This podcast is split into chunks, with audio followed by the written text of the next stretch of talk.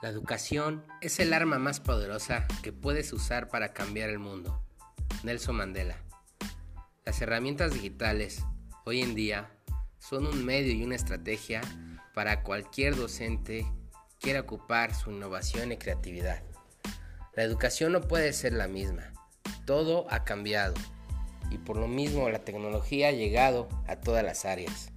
Es por ello que el docente debe estar comprometido y debe ser debe tener las competencias más integrales para que se pueda desenvolver dentro del aula.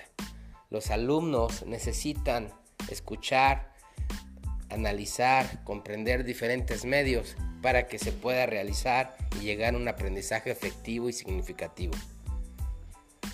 Se alaban los podcasts en educación, ya que es un medio